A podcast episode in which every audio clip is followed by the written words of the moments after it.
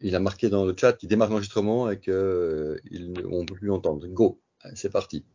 Ok, pas de problème. Bah, écoutez, euh, bonjour à toutes et à tous. Euh, je suis très content d'être là. Bon, j'aurais espéré qu'on se voit en physique, mais c'est pas très grave. On fera des, des, petites actions là, avec réagir, lever la main, etc., pour que ce soit un petit peu plus dynamique. Euh, le but aujourd'hui, c'est que je vous présente le métier de développeur d'applications mobiles. Euh, qui était en fait euh, mon rêve euh, quand j'étais plus jeune. donc j'aime bien représenter ce métier, même si je le fais plus activement aujourd'hui. et pour ma part, donc je suis Jacques-Henri Vanham, je travaille chez IBM, plus précisément au Client Innovation Center d'IBM à Lille. Et bah, je vais vous expliquer un petit peu voilà mon parcours, ce qu'on fait chez IBM, etc. je pense qu'il faut couper la caméra, David qui vient de se connecter. Merci. Donc on va regarder un petit peu, hein, comme je le disais, euh, le domaine métier, la formation initiale, le parcours professionnel, euh, le rôle et les fonctions dans le métier, les aptitudes techniques et comportementales pour le poste, la vision du métier euh, étudiant, vie professionnelle, qu'apporte ce métier-là, et puis quelles sont les perspectives d'évolution. spoiler, elles sont quasiment infinies, donc là on pourra, on pourra démarrer une conversation sans fin si vous le souhaitez. Euh, bon, encore une fois, n'hésitez pas, pas trop de questions tabous, ou en tout cas le moins possible, beaucoup de transparence. Donc si vous avez des questions, vous les mettez dans le chat, et puis on est parti. Alors, bon, déjà, euh, le domaine métier, qu'est-ce que c'est un développeur d'applications mobiles? Euh, je, vais, je vais commencer par une question assez simple. Est-ce qu'il y a des gens qui ont déjà codé quelque chose euh, dans la salle? Donc, vous pouvez mettre, mettre un petit euh, petite réaction, là, un petit pouce, euh, si vous avez déjà codé. Euh, par exemple sur le Teams, que je vois un petit peu euh, le type d'audience et, jusqu'où je vais. Quoi. On va dire euh, une personne sur trois, une personne sur quatre, quelque chose comme ça. Mais bon, c'est déjà, c'est déjà pas mal, hein, évidemment. Donc, bon, avant tout, dans ce métier, on, va faire ce qu'on appelle coder. Donc, je vais, je vais expliquer après, je vais montrer un exemple quand même pour, pour que ce soit plus parlant à tout le monde. On va coder c'est le métier euh, de programmation finalement informatique qui permet de créer des applications et notamment, euh, évidemment, euh, comme vous le voyez plus souvent du site web, et évidemment des applications mobiles dans le cas d'aujourd'hui. La plupart de ce que je vais dire peut très bien être transposé à du web ou à d'autres choses. Hein. Quand on développe, quand on code, on, revient toujours sur le même type finalement de, métier d'aptitude. Là, j'ai pris le, le, domaine mobile parce que moi, il, il m'a toujours beaucoup plu et je le trouve très parlant. On a tous un téléphone et des applications mobiles, donc tout le monde voit de quoi on parle. Euh, évidemment, c'est un métier où il va falloir analyser, concevoir euh, les applications.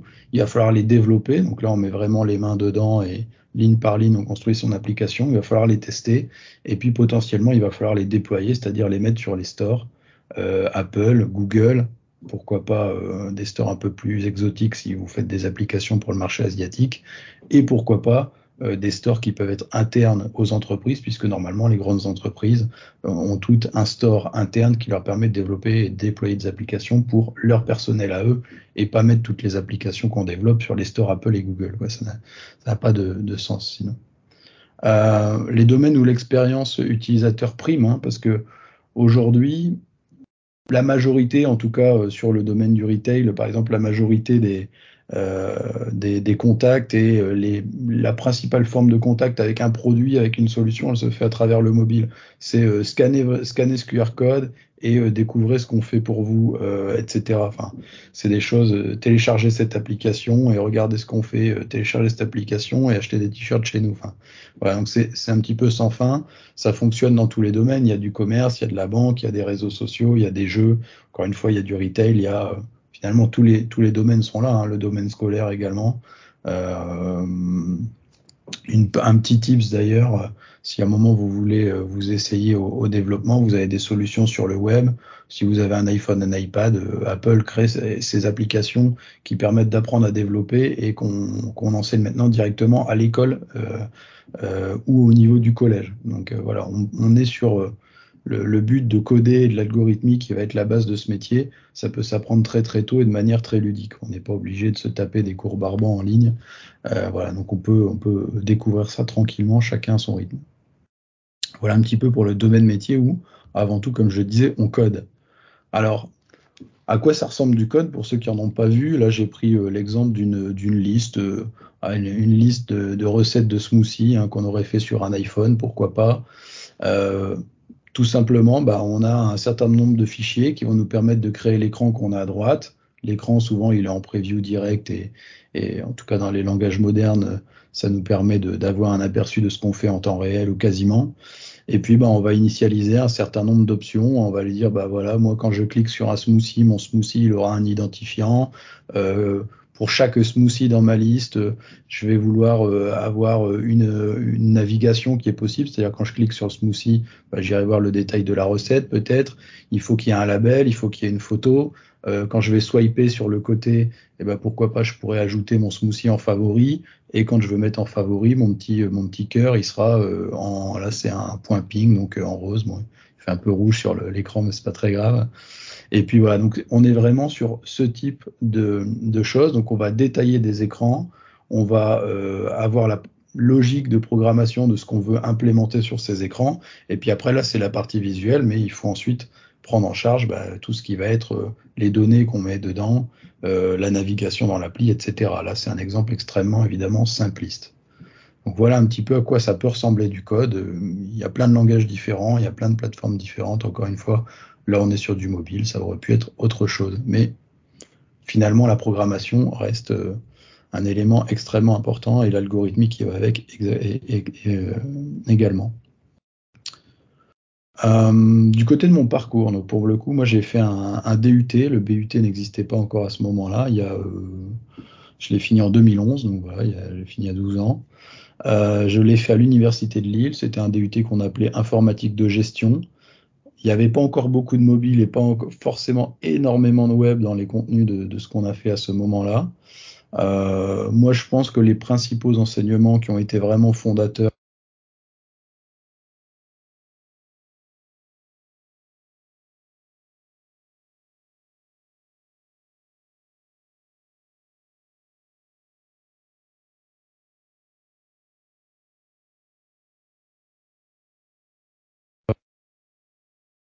j'ai été muté, mais je vais reprendre. Euh, ça a coupé à partir de où? La formation initiale, peut-être? Il y a vraiment 10 secondes.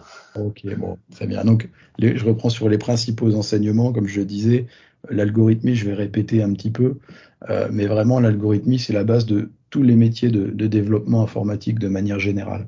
C'est-à-dire qu'aujourd'hui, il faut être, euh, il faut avoir une logique de programmation qui s'adapte à ce qu'on veut faire, euh, qui est très forte. Et en plus, aujourd'hui, ce qu'on va vous demander de développer, notamment sur du mobile, c'est des choses qui sont optimisées euh, et, qui sont légères, etc. Donc, on ne peut pas se dire, au lieu de parcourir ma liste de smoothies une fois pour mettre des labels, bah, je le fais trois fois parce que je me suis planté, c'est pas possible. Quoi.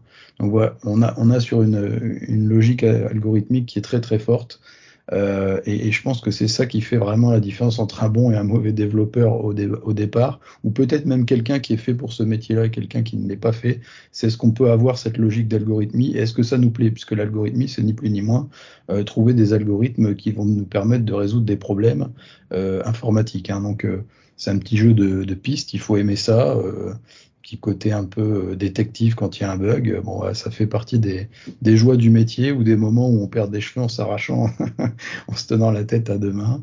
Voilà un petit peu à quoi ça peut ressembler. Euh, donc il y a le, développement lui-même, hein, les langages de programmation, les outils, etc. qu'on va qu'on va manipuler. Là-dessus, nous en, DUT, on, on faisait, euh, je pense, deux tiers de deux tiers d'algorithmie et de développement, un tiers de cours généraux. J'ai euh, pas tant accroché que ça sur la partie système et réseau, mais c'est des métiers également, administrateur système, administrateur réseau, euh, admin euh, de service cloud maintenant, comme vous pouvez le voir, puisque ça évolue un petit peu depuis le temps. Euh, c'est des métiers extrêmement porteurs aussi, extrêmement importants dans ce domaine.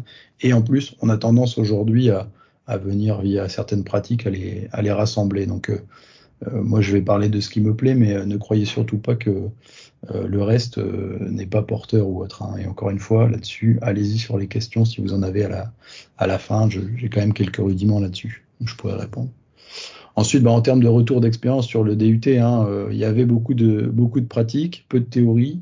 Donc c'est vrai qu'on pouvait trouver un métier plutôt facilement. Alors il y a 12 ans, c'était pas non plus LinkedIn tous les jours, trois propositions d'embauche par semaine, du travail en full remote. Et c'est vrai que quand on n'était pas ingénieur, on galérait un petit peu plus. Hein. donc là, le marché, le marché, c'est quand même bien ouvert. Vous avez de la chance, vous arrivez quand même au bon moment. Euh, on faisait très peu d'anglais, très peu de gestion de projet, très peu de management. Moi, ça m'a pas pénalisé, mais je pense que ça peut en, pénaliser certains qui, qui se sont arrêtés au DUT comme moi. Et dans ce cas-là, vraiment, le truc, c'est de trouver une entreprise qui va pouvoir vous former euh, si à un moment vous voulez évoluer vers d'autres fonctions euh, ou si vous voulez continuer à apprendre activement et à dépasser un petit peu ce qu'on peut trouver en ligne. Euh, voilà, il faut trouver une entreprise vraiment qui vous forme. Et là, ce sera dans mes dans les principaux axes de, ce que je vais vous dire. Hein, euh, je, travaille chez IBM, c'est une grande boîte, on, est 300 000. Euh, on a des réseaux mondiaux qui nous permettent d'apprendre des choses et de, se former ensemble, d'avoir des expertises quand on a besoin de faire quelque chose en France qu'on n'a pas fait. On peut demander à un collègue aux US, c'est top. Euh, voilà, mais ça fait bientôt 10 ans que je suis chez IBM, le mois prochain, euh, et, moi, personnellement, je suis resté parce que c'est une entreprise qui m'a, euh, qui a complété finalement ma formation au fur et à mesure.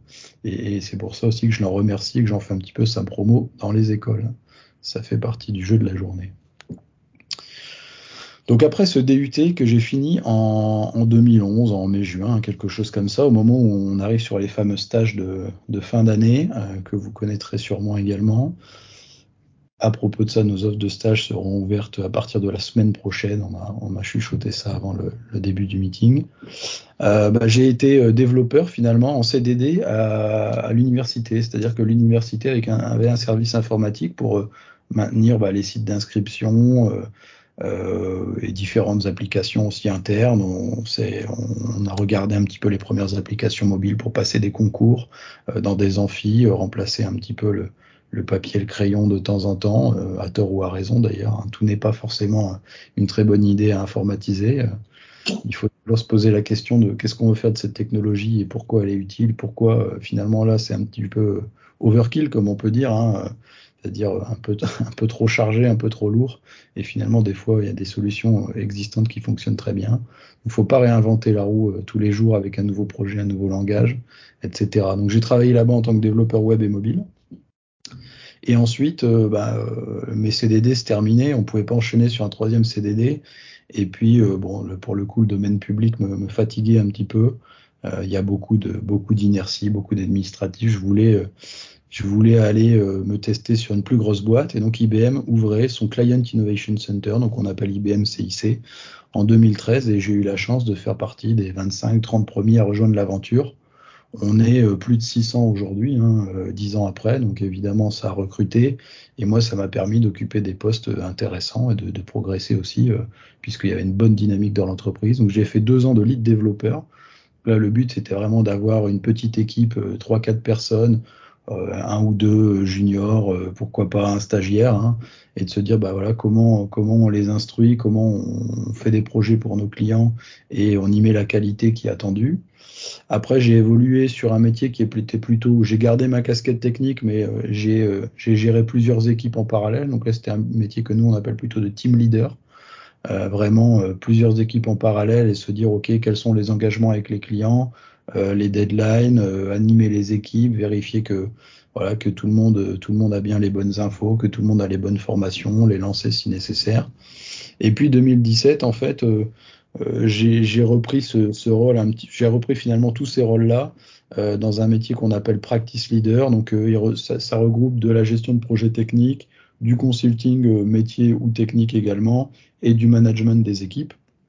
Et donc j'anime j'anime une équipe qui est qui était à la base de 5 personnes et qui est aujourd'hui de plus de 65 personnes chez IBM CIC à Lille, avec à l'intérieur de mes équipes des UI et UX designers qui permettent à la fois d'amener nos clients à réfléchir euh, à ce qu'ils veulent produire, euh, sous quelle forme, euh, maqueter, etc. Hein, des Scrum Masters, des proxys ou des Product Owners qui sont en fait finalement des rôles pour animer des équipes et animer également la façon dont on va créer des produits ou des applications. Donc finalement, c'est un petit peu nos, clients finaux qui sont représentés notamment dans le rôle de, product owner. Et puis euh, la plupart des, personnes sur ces 65-là, au moins 50, hein, sont des développeurs web euh, autour de la technologie JavaScript ou des développeurs d'applications mobiles autour de technologies JavaScript, qu'on appelle souvent euh, hybride, et d'applications natives, donc iOS et Android, telles qu'elles ont été les langages de programmation tels qu'ils ont été prévus initialement. Voilà un petit peu pour euh, mon parcours professionnel. Euh, je dirais euh, rien à regretter. L'université, c'était sympa. on était en, petites équipes très rapprochées. Et puis, on est un peu en famille. Hein. L'université, ça, c'est toujours sympa.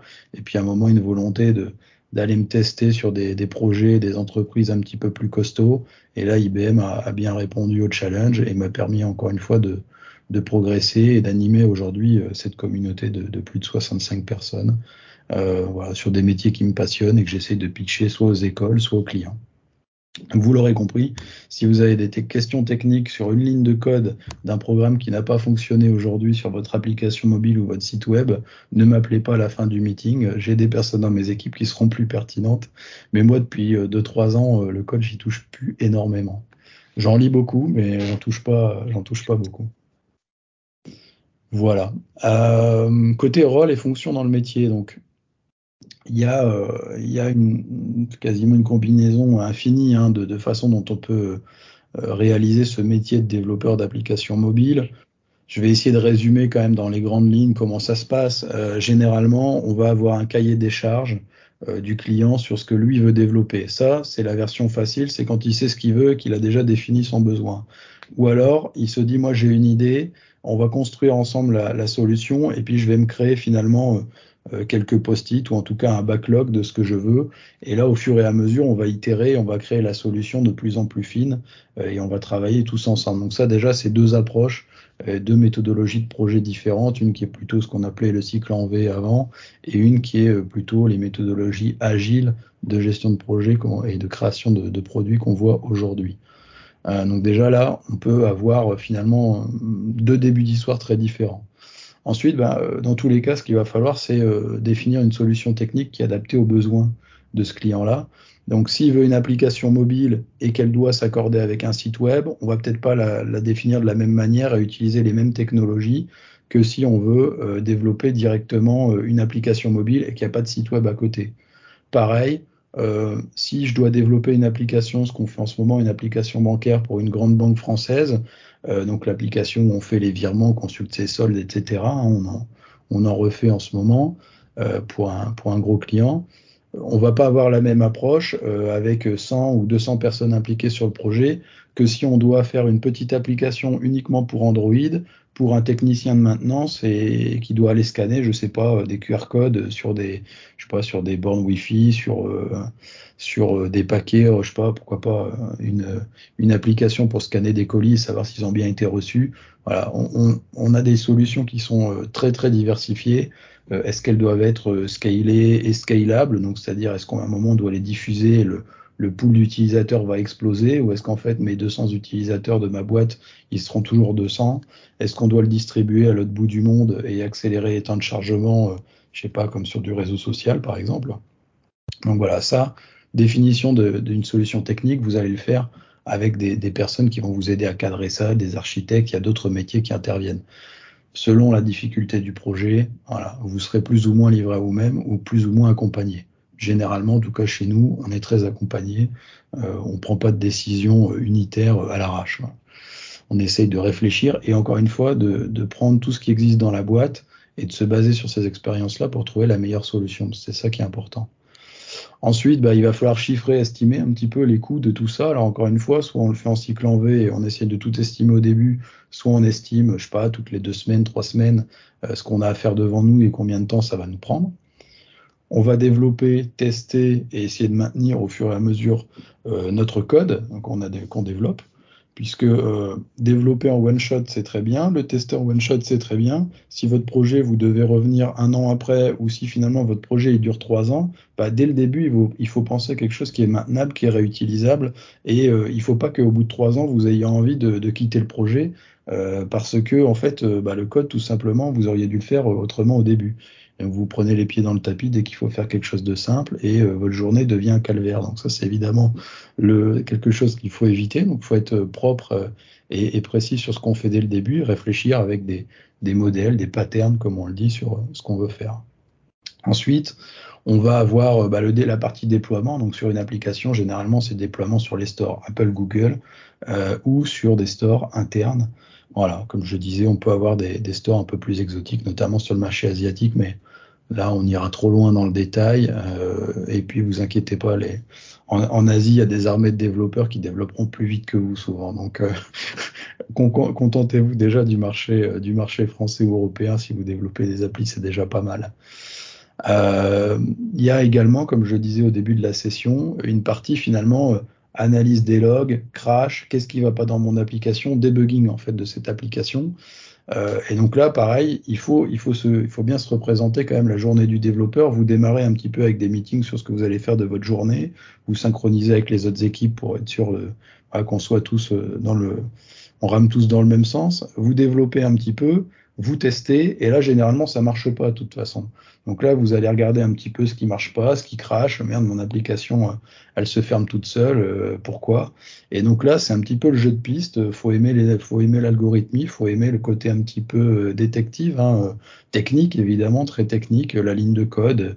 Aller voir chaque mot un par un, chaque instruction une par une, et se dire ok, où est-ce que ça a planté? Donc ça, faut faut avoir confiance que c'est euh, peut-être 30 ou des fois 50% du job. Ça dépend si on développe quelque chose de simple, quelque chose de compliqué.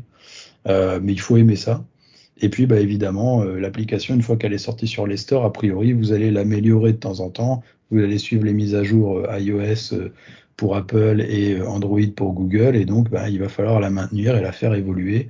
Donc, on délivre pas une solution en one shot, on la met sur le store et puis euh, voilà, terminé. Hein, c'est pas une livraison de colis généralement, euh, c'est euh, quelque chose que vous allez suivre au fil du temps et au fil des années. Donc quand l'application elle est développée, qu'elle est mise sur le store et que les premiers utilisateurs sont là et qui sont contents, soit il y a une satisfaction quand même qui se, qui se dégage. Au niveau des aptitudes techniques et comportementales pour le poste, moi, je vous le dis, hein, ChatGPT a écrit cette, une liste euh, et euh, j'ai repris des choses qui me paraissaient euh, logiques et il y en a d'autres. je me suis dit non, ça n'a rien à voir. Donc, ne croyez pas tout ce qu'on vous dit sur Internet. Moi, je vous dis ce que j'observe dans les équipes. Je, je connais évidemment sur ChatGPT. Hein. On, on, fait ces présentations dans pas mal d'écoles, mais en fait, à chaque fois qu'on brainstorm avec les avec les coéquipiers, les collègues, on en vient à euh, on en vient à des listes un peu différentes ou un peu mouvantes en fonction de la technologie, en fonction des moments. Donc c'est super intéressant. Je crois que Fouad, il faut que tu euh, coupes ta webcam. Enfin, elle n'est pas allumée, mais euh, elle doit être déclenchée quand même sur, sur Teams. Euh, donc les soft skills, finalement, bah, on a de la communication, euh, du travail en équipe, parce que généralement, vous n'allez pas développer ça tout seul. Vous allez devoir discuter avec votre chef de projet, avec vos collègues qui font peut-être la partie serveur de l'application ou données de l'application, euh, etc. Donc de toute façon, il faut vous synchroniser avec plein de gens et être capable de discuter avec des clients. Ensuite, vous avez une partie adaptabilité, parce qu'en fait, les technologies et le marché évoluent tout le temps. D'ailleurs, tout ce que je vous dis là dans cette session, ce sera peut-être plus vrai l'année prochaine ou même euh, avant la fin de l'année, parce qu'aujourd'hui, les technologies et les outils évoluent très vite, et notamment, je plaisantais à moitié sur ChatGPT et euh, les autres chats, euh, les autres IA génératifs qu'on peut trouver aujourd'hui. On, a des outils qui évoluent très très vite là depuis 6 ou 9 mois et qui vont continuer à évoluer dans les dans les 12 ou 24 mois prochains et il va y avoir beaucoup de choses qui vont s'automatiser. Donc, encore une fois, adaptabilité, c'est un métier où on n'est pas planqué, on va pas faire la même chose euh, toute sa vie. Hein. C'est un métier où sa vie euh, tous les jours, il euh, faut se former tous les trois ou six mois, il y a des certifications à passer. Voilà, donc on est dans l'apprentissage continu de, de, tout ça. Et je pense, comme je le disais, l'algorithmie, le raisonnement logique, c'est le cœur finalement du, sujet. Si vous ne l'avez pas et si ça vous intéresse pas, bon, bah, il faut, passer votre chemin. Je précise quand même qu'il n'y a pas besoin de faire des études très techniques pour savoir si ce raisonnement logique il y est. Euh, moi, avec notamment euh, la D2N, Pôle Emploi, etc., on va, euh, on va notamment aider des personnes à se reconvertir et on est capable via quelques petits exercices d'algorithmie, genre euh, trouve-moi euh, l'algorithmie ou euh, la logique qui permet de sortir d'un labyrinthe, qui permet de, je sais pas, compiler tel stade sur tel fichier Excel. Bah, les, gens qui l'ont, la fibre, on la voit quand même assez vite, hein, et même sans qu'il y ait eu le moindre cours de code au début. Et nos méthodes se trompent assez rarement. Donc voilà. Côté hard skills, bah voilà, hein, comme je disais, le raisonnement logique, on va arriver sur l'algorithmie sur des métiers d'ingénierie euh, logicielle qui peuvent être très très poussés. On a la partie code, on a la partie utilisation des outils avec, euh, ben, encore une fois, la partie développement, la partie debugging, la partie déploiement, qui sont déjà trois phases bien distinctes. Et puis euh, aujourd'hui, de plus en plus, qu'on demande aux développeurs, c'est pas juste d'être capable de développer l'écran, mais également de regarder si ce qu'on a développé c'est sécurisé, euh, donc on, scanne finalement, on regarde le top 10 des, failles les plus connues et puis comment elles s'appliquent sur un langage ou une application. On essaye de regarder si ce qu'on a fait c'est pas une passoire. On a évidemment des outils qui permettent de le checker après, mais si on peut le coder euh, dès le début avec cet esprit-là, c'est très bien. Et puis des notions de performance également, d'autant plus euh, sur les applications mobiles où encore une fois, il faut que ça reste léger, utilisable et que ça explose pas la batterie de votre téléphone, etc. Donc vous l'avez sûrement vu de toute façon sur votre téléphone, il y a des applications qui pompent plus que d'autres sur votre batterie, euh, qui font chauffer un petit peu. Ben voilà, c'est des choses qu'il faut avoir en tête euh, dès le début. Ensuite, euh, la vision du métier étudiant VS peut-être la vie professionnelle. J'ai donné quelques, quelques infos, hein, mais voilà, c'est un métier très technique. On est souvent sur le métier de développeur et notamment de testeur, qui peut être un métier vraiment à part entière également, on est en bout de chaîne, hein, c'est-à-dire qu'il y a la gestion de projet. Alors il y a, la, direction des services d'information d'une boîte euh, qui a dit à, son responsable de secteur, qui a dit à son chef de projet qu'il fallait faire ce projet-là. Et puis tout en haut, ils ont dit tiens, on va développer un truc, on va le foutre au CES de Las Vegas en six mois, on veut être les meilleurs.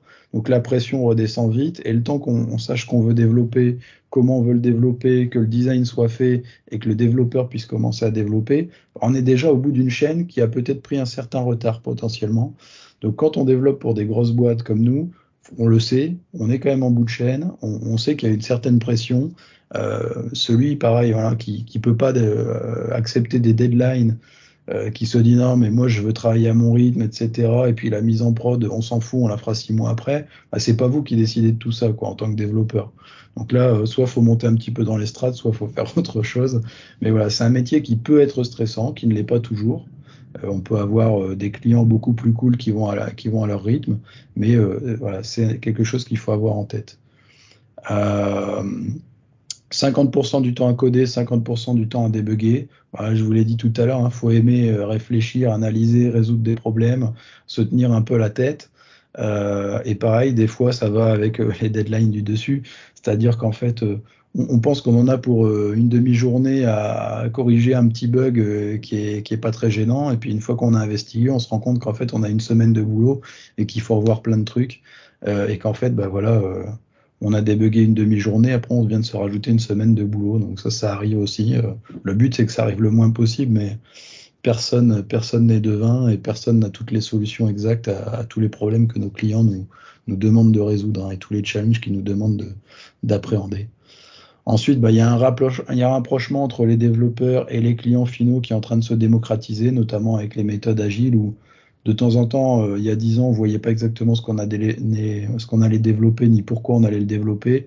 Aujourd'hui, on a facilement un client final ou un, représentant chez le client euh, qui va venir discuter avec nous et nous dire non, mais moi, mon conseiller bancaire, il clique pas là, il clique pas là, lui, il va toujours là parce que sa journée, c'est ceci, cela. Donc, tu vois, il faut qu'on change un petit peu, je sais pas, les liens et où est-ce qu'on les met.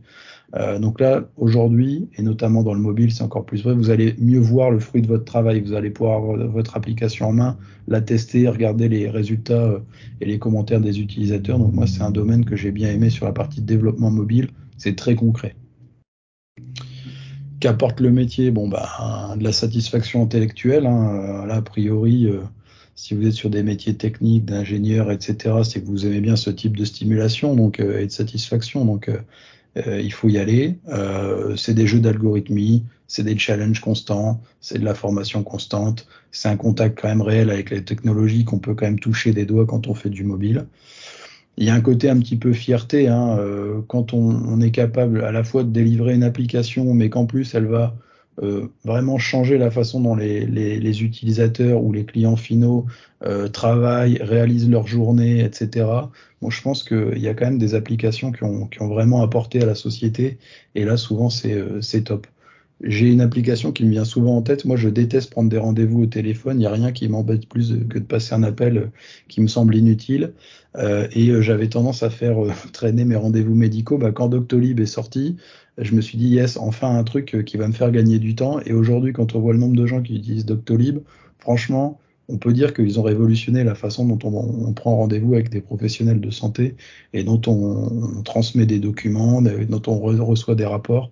Voilà, il y a plein de cas d'utilisation évidemment, mais celui-là me vient souvent en tête et, c'est, je pense qu'il est assez concret et beaucoup de gens l'ont utilisé. Donc voilà, encore une fois, il peut y avoir beaucoup de fierté sur ce qu'on produit. Euh, on peut aussi produire des trucs qui un jour n'iront jamais en production ou seront utilisés par personne. Et là, on est très déçu quand on a bossé dessus pendant deux ans. Il faut le savoir aussi, ça peut être le revers de la médaille. Hein. Une solution qui marche pas, qui trouve pas son public et qui, au bout de pas beaucoup de temps, est mise à la poubelle, bah, ça vous fait un peu mal d'avoir passé deux ans de votre vie dessus. Et ça, c'est comme tous les projets, même les projets non informatiques. Hein. Celui qui lance son resto et qui se plante, c'est pareil. Ensuite, euh, bah, puisqu'on est là pour faire euh, sans gueule de bois et transparent, hein, euh, c'est des métiers qui payent pas mal, hein, les métiers de développement de manière générale, ça paye plutôt bien. On verra quels chiffres vous avez en tête peut-être, parce qu'il y a souvent des questions là-dessus, donc j'essaierai d'y répondre dans les grandes lignes avec quelques fourchettes si vous avez des questions. voilà un petit peu, en tout cas, le top 3 des satisfactions dont on, on, parle souvent dans ces métiers-là. moi, je rajouterai une note personnelle qui est peut-être via mon côté euh, management qui, qui arrivait petit à petit, à force de travailler sur ces projets-là, euh, de travailler avec des clients, de travailler avec des grandes équipes, moi j'ai vraiment apprécié l'aspect humain. On rencontre des gens de, tous les horizons, encore plus parce qu'aujourd'hui on peut faire ça avec des, reconversions, etc. Euh, voilà, donc on, retrouve tout type de clients, tout type d'activités, tout type de secteur, tout type de profil, et franchement c'est extrêmement enrichissant aussi d'un point de vue humain. Quand on envoie des gens euh, sur un, je sais pas, sur un bateau pour euh, scanner euh, des trucs dans l'océan, quand on envoie des gens sur un tunnelier pour creuser un métro et comprendre leurs problématiques, etc. ou quand on va voir le conseiller bancaire pour comprendre pourquoi il n'arrive pas à faire ses opérations de la journée et ça plante. Bon bah voilà, honnêtement, on, on, a plein de cas, on rencontre plein de gens et, et moi j'ai beaucoup apprécié ça. Euh, je pense qu'il y a, voilà, il y a beaucoup de, de, valeurs aussi humaines qui se dégagent à travers ces métiers, à travers la façon dont on les fait. Et c'est peut-être ça aussi qui devra vous aiguiller sur le choix à un moment de, de votre entreprise ou de votre modèle freelance, etc. Il n'y a, y a, pas de, y a pas de bon ou mauvais modèle. Mais en tout cas, euh, sachez qu'il y, y, a beaucoup aussi d'humains et de valeurs à, à aller euh, aligner finalement avec ces métiers et à aller chercher avec ces métiers-là. Donc euh, il y a des entreprises qui, peuvent y répondre, des modèles qui y répondent beaucoup et d'autres un peu moins. Ça peut être important pour vous en plus de la formation continue et de choses comme ça. Je finis, je crois, avec le dernier slide. Hein. Quelles sont les perspectives d'évolution du métier? Bah, encore une fois, c'est infini. On, prendra plutôt en question à ce niveau-là, mais généralement, un développeur, à un moment, il va être lead développeur, il va gérer une petite équipe et, instruire des juniors. Pourquoi pas, à un moment, il va devenir expert technique et être le référent de plusieurs équipes en parallèle. Pourquoi pas Il peut devenir consultant métier ou technique. Il peut devenir architecte de logiciel. Il peut devenir euh, plutôt euh, manager. Il peut devenir plutôt Scrum Master, organisation du backlog et, compréhension des besoins euh, clients. Nous, chez IBM, on a une carte où on, a le, métier de développeur. C'est petite, c'est un petit point. Et ensuite, il y a 80 métiers autour. Et on peut accéder à tous ces métiers-là en faisant évidemment le bon parcours et les bonnes formations. Donc vraiment, c'est infini.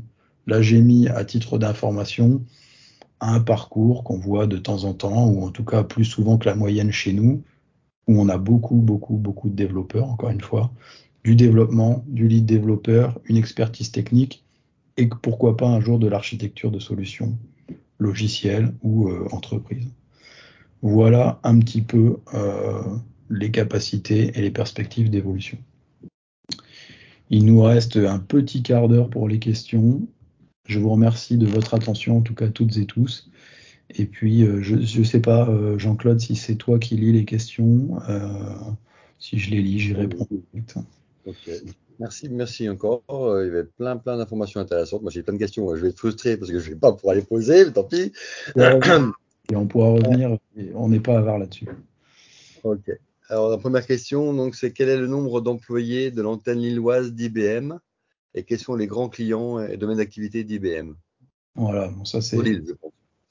C'est à, la, à la fois simple et compliqué de, de, de tout lister, mais euh, c'est très simple. Euh, l'antenne à Lille, dans les locaux, euh, on doit être un petit peu plus de 450-500 personnes rattachées à l'antenne de Lille. Il y a plus de 650 personnes de, tête. Hein, J'ai pas le décompte exact, hein, mais euh, on envoie aussi de temps en temps des gens un petit peu aux régions. Et puis on a une filiale qui est pas tout à fait, typée développement, euh, qui qui nous amène aussi à des activités un petit peu en dehors de Lille. Mais à Lille, grosso modo, il y a 500 personnes.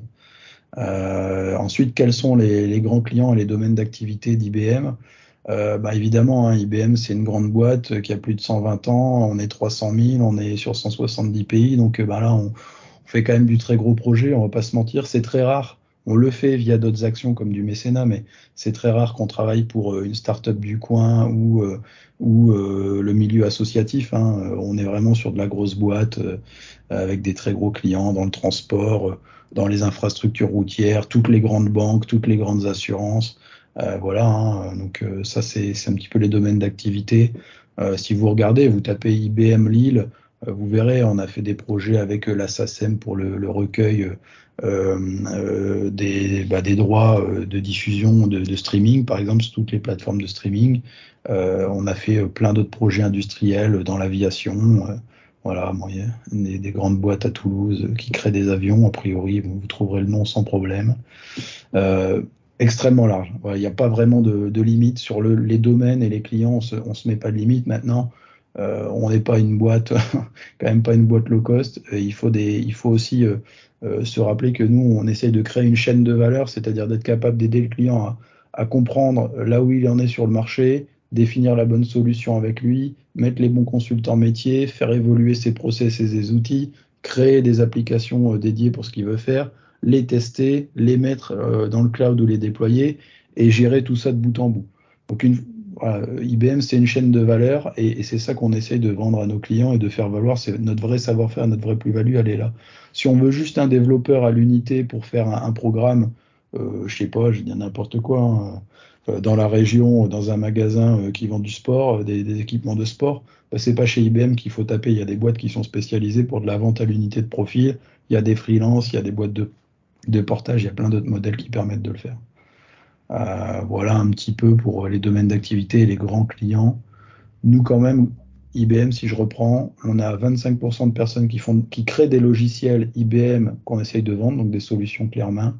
25% de personnes qui font de la recherche, vous allez voir sur l'IA, sur l'informatique quantique, etc. Donc là, c'est euh, des, des, vraies personnes dans des labos. Et 50% aujourd'hui des, des 300 000 employés à peu près euh, c'est euh, ce qu'on appelle IBM Consulting. Et là, on est sur du métier de consulting fonctionnel, métier ou technique. Nous, à Lille, c'est plutôt la filiale technique qu'on représente. D'ailleurs, on délivre tous les clients euh, d'IBM en France. Tous ceux qui veulent faire du développement euh, et qui font appel à IBM, à un moment, ont des Lillois qui travaillent pour eux et qui développent des choses. Très bien. Ensuite, combien coûte en moyenne une application mobile pour un porteur de projet? Voilà, c'est euh, c'est, euh, j'ai envie de dire, euh, de mon expérience personnelle, on a déjà chiffré des applications mobiles à, à 100 000 euros et on a déjà chiffré des applications mobiles avec un accompagnement des équipes et plein d'autres choses hein, à, à, plusieurs dizaines de millions. Donc en fait, cette question elle est vraiment difficile à répondre. Comme je disais, c'est en fonction de ce qu'on veut faire, hein, une petite appli simple avec trois écrans sur monotechno pour euh, que de l'Android, par exemple, VS une application mondiale qu'on met sur un store et qu'on distribue dans plusieurs pays. Voilà, c'est complètement variable. Je, profite, je rebondis sur cette question. En termes de techno, donc nous, en, en Master 1, on, les forme sur euh, Kotlin, euh, ouais. enfin Android Kotlin Compose maintenant, et en M2, en e-service, ils font un peu de Flutter. Euh, on ne fait pas d'Apple parce que voilà, on n'a pas, les, on pas les moyens et tout et tout. Euh, le marché, c'est un peu, c'est quoi un peu en ce moment par rapport à ça? Bah c'est une très très bonne question. Hein. Euh, le, le, alors il y a un, il y a un, un site qui s'appelle euh, State of Dev, quelque chose comme ça, Vous pouvez, vous pouvez aller voir tous les ans, ça va être publié bientôt là, le rapport euh, de, annuel. Euh, les technologies les plus utilisées, bon, c'est souvent sur le marché US, mais ça, ça donne une, une, idée de ce que les développeurs savent faire, euh, combien utilisent quel langage, et on voit aussi des courbes d'évolution de, des technologies. Donc, par exemple, la technologie type euh, Native Script ou Ionic, vous allez voir que les, les courbes baissent. Euh, React Native, vous allez voir que euh, ça fait des années que ça monte. Flutter, vous allez voir que c'est très récent et que ça monte parce que c'est une technologie qui est, qui est intéressante.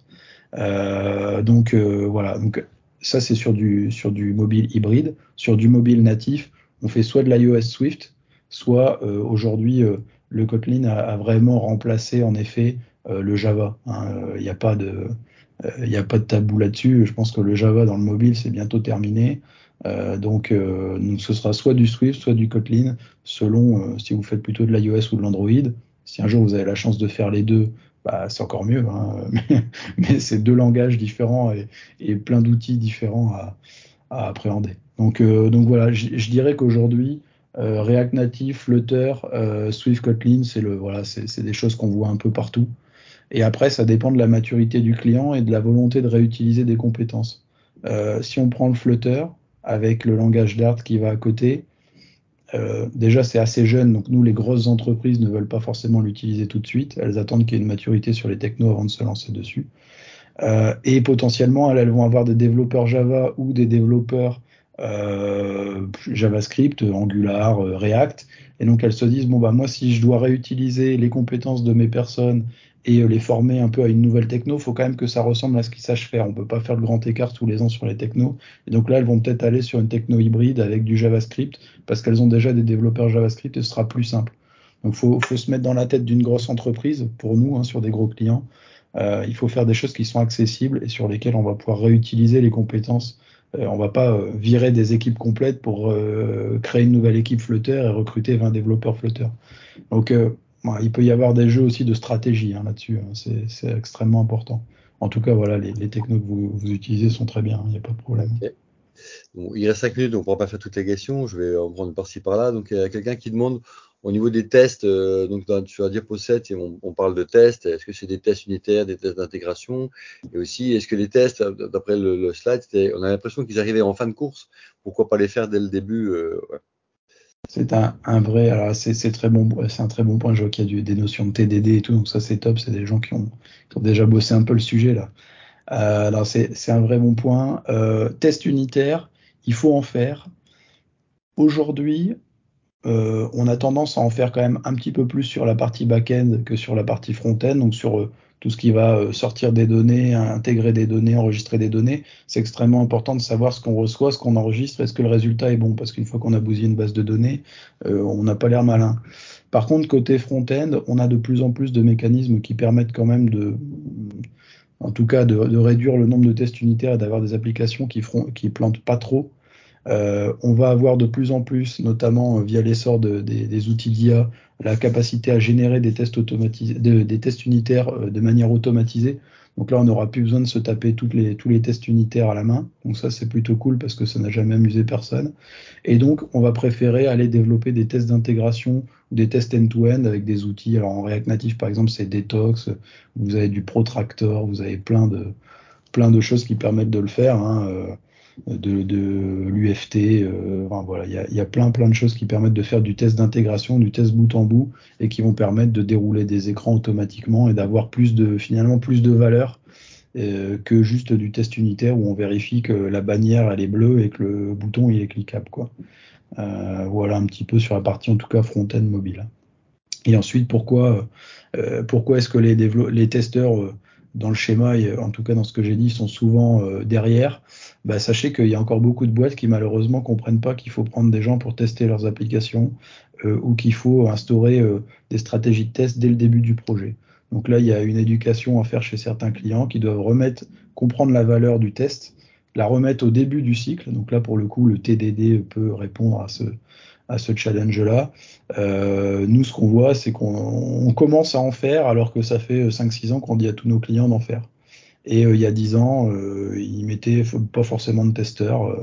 si je vous donne les stats, hein, chez nous, on, a 400 développeurs pour 40 testeurs, quelque chose comme ça. Donc c'est que 10% hein, de, de, ce qu'on fait. Donc 4 développeurs pour un seul testeur, c'est une grosse moyenne, hein, mais a priori, le, testeur peut pas tout tester, hein, ce qui sort de chez 4 développeurs. Donc on voit que nos clients les utilisent pas assez et des fois pas dans le bon modèle.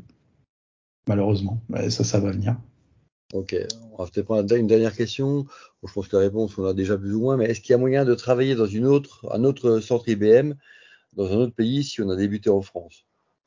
Ouais, alors ça, c'est des, questions qu'on a souvent sur la mobilité hein, entre, les, entre les pays. Euh, nous, on a un programme qui aujourd'hui ne fonctionne pas très bien, qu'on espère améliorer pour faciliter les mobilités. Euh, bon, après, là, je, je prends un exemple. Là, on a une personne d'IBM aux US qui, qui vient d'arriver chez nous là, il y a quelques semaines. Ça se, met en, ça se met en place et ça fait partie des choses sur lesquelles la, boîte doit travailler globalement. Il y, a, il y, a, des boîtes sur lesquelles la mobilité, ça se fait en un clic. Chez nous, ça se fait pas en un clic, malheureusement. Ok. Mais euh, je pense qu'on va arrêter là parce que sinon on va se faire couper par, euh, par Teams, je pense.